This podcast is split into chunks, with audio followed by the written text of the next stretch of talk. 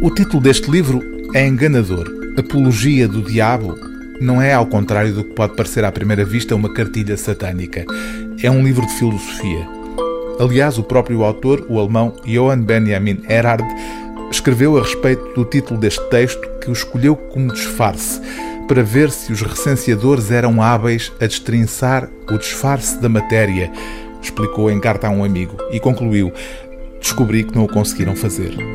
O texto, publicado originalmente numa revista alemã em 1795, só voltaria a circular quase um século e meio mais tarde, na altura em que a obra de Erhard, um discípulo de Kant, foi redescoberta e reavaliada.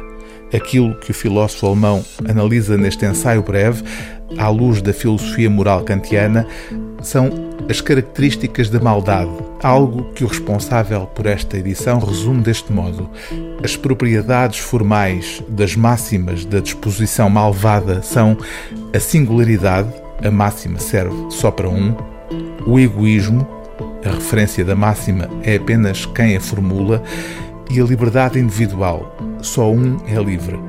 É a partir destes princípios que Erhard estabelece um conjunto de máximas como resumo do espírito maligno. 1. Um, nunca sejas sincero, mas faz-te passar por tal. 2. Não reconheças nenhuma propriedade, mas afirma que ela é sagrada e inviolável e apropria-te de tudo quanto possas.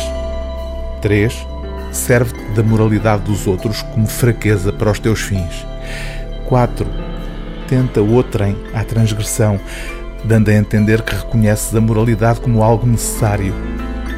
5. Não ames ninguém. 6.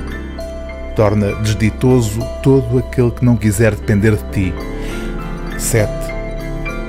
Ser totalmente coerente e nunca te permitas o arrependimento. O livro do dia TSF é Apologia do Diabo, de J.B. Erhard, tradução e introdução de João Tiago Proença, edição Antígona.